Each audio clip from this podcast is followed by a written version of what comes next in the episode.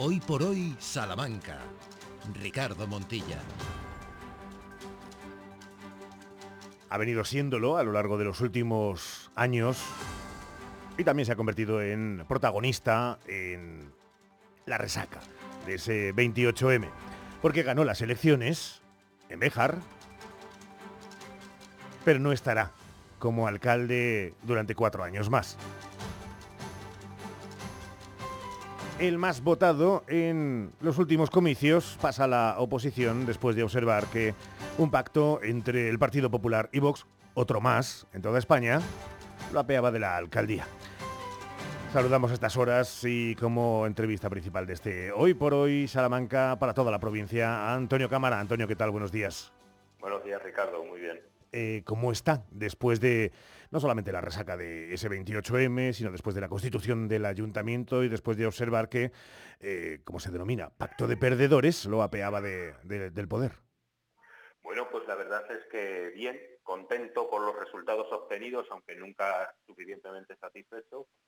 Y bueno, incorporado en mi trabajo eh, y muy bien, atendiendo a la ciudadanía y dentro de mi puesto en la seguridad social, que es algo que siempre he llevado de vocación, el servicio público, intentando adaptarme a los diferentes cambios porque este mundo administrativo evoluciona muy rápidamente. Yo cuando dejé la informática del Estado pensé que iba a una cosa más cómoda porque aquí tenías que reciclarte todos los días, pero aquí casi pasa un poco lo mismo. Tenemos un gobierno muy productivo y adaptando a todas las cuestiones sociales la legislación hay que aprendérselo. Pero bien, estoy en el tercer día incorporado el puesto de trabajo y fenomenal, la verdad. La verdad es que justo cuando hablábamos antes de las elecciones y en plena campaña, Antonio eh, daba fe y nos daba una visión de lo que iba a venir por delante, de cuál era ese Béjar que observaba, que quería para los próximos cuatro años. La pregunta hoy, 21 de junio, es preguntarle con este pacto PP-PSOE, que, PP, perdón, Vox, ¿qué es lo que espera, qué vislumbra para, para?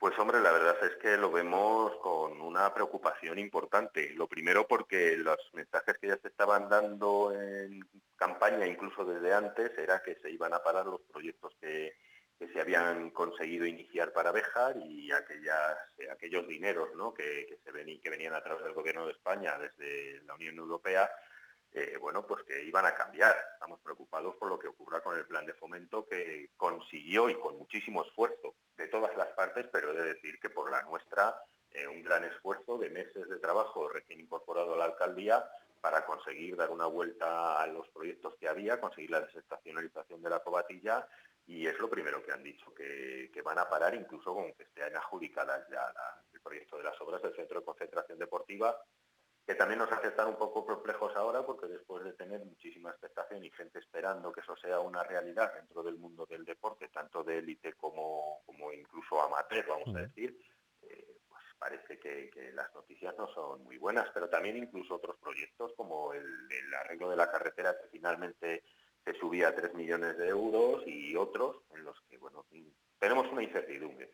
Pero también viene provocado un poco porque en realidad no sabemos cuál ha sido el pacto, como no se sabe en casi todos los sitios en los que se ha producido este pacto en, España. Aquí sabemos que hay un documento, eh, bueno, no vamos a entrar ya en el tipo de redacción que tiene, ¿verdad? Pero mm. un documento que, que ni siquiera figura el nombre de los firmantes. Figuran los partidos, pero no el nombre y no sabemos quién va a tener qué concejalías, no sabemos qué intenciones van a tener y bueno, de momento estamos expectantes. ¿Extravagancias eh, le consta alguna dentro de ese pacto que dice desconocer, dentro de la, de la falta de, transparencia? Digo, extravagancias eh, como las que hemos podido observar en, Alba de Tormes, esa bandera de España gigante, en el Castillo y en otros lugares de España donde se están produciendo eh, pactos entre PP y Vox. Pues sí que estamos esperando que puedan ocurrir cosas de este tipo. Y a mí hay cosas que me duelen, cuando utilizan, como han utilizado símbolos que son de todos, como la bandera o como el himno, que los hemos estado viendo en campaña, con cierto desprecio, voy a decir también, hmm. porque además eh, se usan cuando no se deben usar, y se los apropian, pues creo que es algo que, no va con la sociedad actual española, por mucho que haya grupúsculos como, como ciertas personas que están integradas en Vox, que estén eh, queriendo ir por esos caminos. Pero bueno, extravagancias también habíamos visto como de, propuestas de concejalías como, como había hecho el candidato del Partido Popular de una concejalía de mascotas, con todos mis respetos, tenemos una gran área de medio ambiente que ya incluye eh, todo el tema animal y bueno, pues es como decir, vamos a inventar algo más, no sé, si para que alguien consiga una dieta específica más, no lo sé. Estamos ante un futuro incierto. Lo decía el propio exalcalde Antonio Cámara, que es verdad que no había concedido entrevista hasta ahora después del 28M y de la constitución del ayuntamiento. No sé, Antonio, sí, porque le costó asumir que fue la elección preferida por los bejaranos y por las bejaranas y que esta irrupción de, de Vox, a pesar de los pesares, había acabado y había liquidado con un proyecto que también nos contaba que tenía visos de continuidad y que quedaban proyectos, y así nos lo relataba también en esta misma sintonía, que por mor de la pandemia, de las circunstancias, de la crisis social, económica, no podían haberse llevado a cabo. Eh, eh, mm, le ha costado asumirlo, eh, más allá de aceptar, por supuesto, unos resultados democráticos, pero le ha costado mm, mm, ver en el día después y el día siguiente al día después que la elección de los ciudadanos no era suficiente para permitir que se continuara con este proyecto? Bien, eh, la verdad es que hemos hecho muchos análisis. Yo la misma noche de las elecciones, cuando ya supimos los resultados con todas las mesas escrutadas, incluso cuando nos faltaban las dos mesas más grandes y ya veíamos por dónde estaban yendo los tiros, ahí asumido que lo que iba a ocurrir, que era que iba a haber un pacto de PP con, con Vox y Vox con PP. Y esto, a pesar de ser una fuerza que habíamos subido en votos, habíamos subido en porcentaje, en unas situaciones complicadas, porque además habíamos, en Beja se ha bajado en 700 el número de votantes con respecto a 2019. También es cierto que ha habido una mayor abstención, lo cual nos ha hecho plantearnos muchas cosas que, vemos como, como, un, como un cierto problema eh, de cara a, nuestro trabajo, ¿no? el desapego, de, desapego que tiene la gente a, la hora de votar. Pero bueno, la realidad es que era una cuestión que teníamos clara que iba, que iba a darse, que se iba a dar el, estar en, bueno, en, una, en un pacto que se iba a producir de manera, de manera inmediata y así ha sido, así ha sido. Antes de llegar al siguiente punto de esta charla, que no nos gusta, ya saben, llamar entrevista y hablar de la institución, de la administración, de la diputación, eh, déjeme eh, liquidar justo eh, el tema del ayuntamiento de, de Bejar. ¿Está con ganas, las ha sacado ya, está en proceso de encontrar esa motivación interna y al lado de los, de los suyos, de los integrantes de su grupo, de la, de la corporación, para hacer una oposición pensando en dentro de cuatro años o es una labor también mental complicada a estas alturas todavía de la película?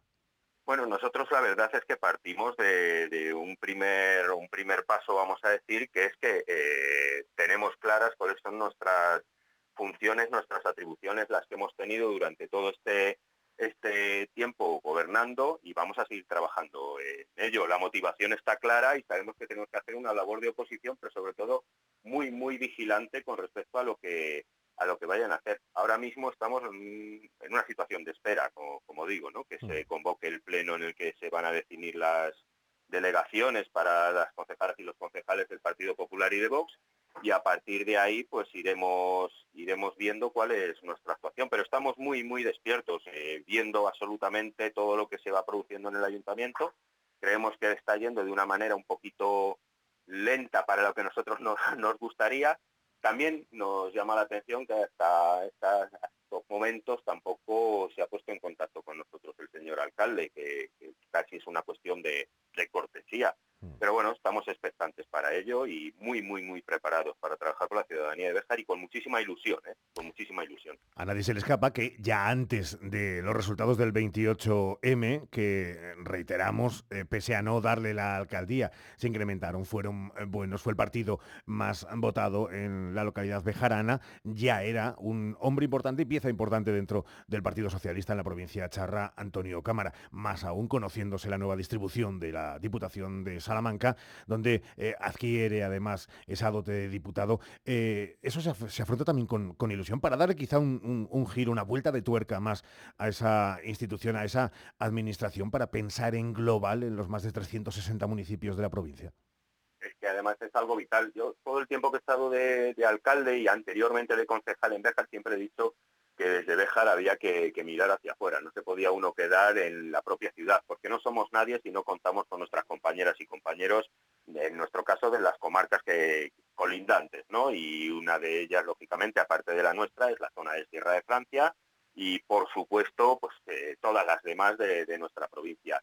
Y sí, hay que, hay que trabajar muy activamente, porque a veces eh, cuando estás en política eh, tiendes a eh, centrarte más en la parte administrativa o de despacho, vamos a decir, y no bajamos al territorio. Y yo es algo que he reclamado, he reclamado dentro de, mi partido y en otras, en otras instituciones, y la verdad es que mm, creo que es un buen momento para, estar en esto. Eh, tenemos que luchar por los servicios públicos, pero tenemos que luchar por las necesidades que tienen también eh, pues la gente que trabaja en el campo, la gente que trabaja en las industrias. El otro día lo comentaba y tenemos que preocuparnos qué pasa con el aceite, qué pasa con la cereza, qué es lo que pasa con la vaca o el cerdo y los pastos y los cotos de casa y todos los problemas que tienen nuestras compañeras y compañeros en los ayuntamientos eh, que, luchan cada día con sus vecinos por el bienestar de todos ellos y, tenemos que, estar a, a, pie de territorio y no dejarnos comer esos terrenos, que es muy importante. Es verdad también que cuando se agita el árbol, algunos frutos caen y cuando ha habido movimientos dentro del Partido Socialista en esa diputación, eh, ha habido eh, cierta polémica. ¿Lo entiende como daños colaterales eh, habituales en movimientos de esta índole? ¿Cómo lo observa con esa perspectiva dentro-fuera? Bueno, yo es que eh, en este caso creo que hablar de que sales de un sitio sería como hablar si yo soy un daño colateral por el resultado de unas elecciones. Es que no es así. Este tema funciona de otra manera o debería funcionar de otra manera. Aquí hay momentos en los que nosotros se nos asignan unas tareas, otras veces se nos asignan otras. Hay gente que ha trabajado muchísimo y gracias a este trabajo y a estas personas eh, seguimos otros los trabajos y hay que tomarlo así. Cuando uno está en una organización sabe que tiene, voy a decirlo crudamente, los días contados. Uno empieza a trabajar y trabaja hasta donde llegue y hasta donde lleguen sus proyectos. Y también lo he dicho muchas veces, los proyectos que superan los cuatro o seis años eh, muchas veces se, anquilosan. Hay que ser ágiles, hay que tener objetivos claros, cumplirlos en, los tiempos en los que podamos estar y poder moverse a otros, a otros escenarios eh, porque la valía que tenemos cada uno no puede quedar ya al final eh, como algo pasivo. Entonces, bueno, en este caso se produce una renovación en algunas eh, personas que irán a otros puestos o estarán en sus ayuntamientos, otros estamos ahora en otras actividades y quién sabe lo que va a pasar mañana y pasado. Se trata de hacer este es, este es el fundamento, hacer equipos grandes de trabajo. Unas veces estás en una posición y otras en otra, pero formar parte de un gran equipo de trabajo, y en el caso del Partido Socialista es así. Somos un gran equipo de trabajo con muchísimas concejadas y concejales, eh, representantes en cortes, representantes en, cortes generales, eh, y se trata de tener ese equipo y que además la información y la colaboración sea cada uno desde donde estemos, para poder tener también este relevo, que no sea nunca traumático, como de hecho en este caso no lo va a ser. Dos más muy rápidas, Antonio. Eh, la primera, que es verdad que usted es muy joven, eh, pero seguro que lo ha escuchado alguna vez, ese soniquete y esa canción de, un, de Julio Iglesias que decía lo de unos que vienen, otros que se van, la vida sigue igual, que podría ser perfectamente el leitmotiv y la sintonía de la Diputación con Javier Iglesias. ¿Cómo lo observa? Porque ahí va a seguir hombre, es que la vida no puede seguir siempre igual, claro, porque todo avanza, todo evoluciona, las adaptaciones, y lo hablamos en temas como la educación, eh, donde lo que yo aprendí, que por cierto, gracias por lo de joven, pero nací en el 68 y los 55 me han caído ya, eh, pero mire, ahí también hay una cuestión que viene al pelo decir, es que yo no puedo ser el joven dentro de una organización, y es que esto es lo que está ocurriendo, es que a veces llegan las organizaciones, afortunadamente en nuestro partido no está ocurriendo, pero en el que solamente se va contando con gente cada vez más mayor. ¿Y dónde entran los jóvenes? Cada vez hay más desapego. Bueno, pues el caso de, Javier Iglesias, el Partido Popular sabrá qué es lo que tiene que hacer, pero yo desde luego creo que debe haber renovaciones, evoluciones y no anclarnos a, un puesto, sea el que sea. Es importante evolucionar y los relevos. Y la última, esta sí, la que habla de, no sé si, eh, miedo al abismo o en todo caso una sensación extraña en el estómago cuando muchos, seguro que lo sabe, y si no ya se lo digo yo, muchos socialistas eh, lo apuntan como el mayor activo político de la provincia charra. Eh, ¿Lo entiende, lo asume, le gusta o le provoca, ya digo, cierto vértigo? Cuando te proponen una tarea de la responsabilidad que fue la alcaldía del Ayuntamiento de Bejas, que ahora es estar en la oposición o, ir como diputado provincial, pues hombre, da cierto vértigo porque la responsabilidad es muy grande y de hecho lo único que uno dice es, pues, estaré a la altura, estaré a la altura, a ver qué, qué pasa. Y lo único que intentas es contar con, el mejor equipo posible e integrarte en el equipo que hay.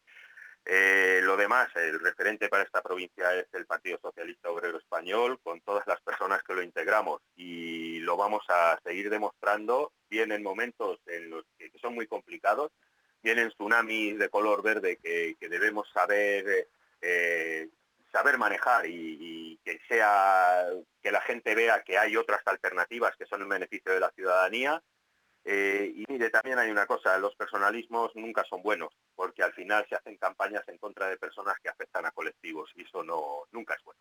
Cierto es, los personalismos no, los liderazgos es verdad que a veces son necesarios. Antonio Cámara, exalcalde de Bejar, diputado de la Diputación de Salamanca por el Partido Socialista. Gracias, como siempre, por haber estado con nosotros. Un abrazo fuerte. Muchísimas gracias. Más cosas en este todavía, o ya miércoles 21 de junio, en Hoy por Hoy Salamanca.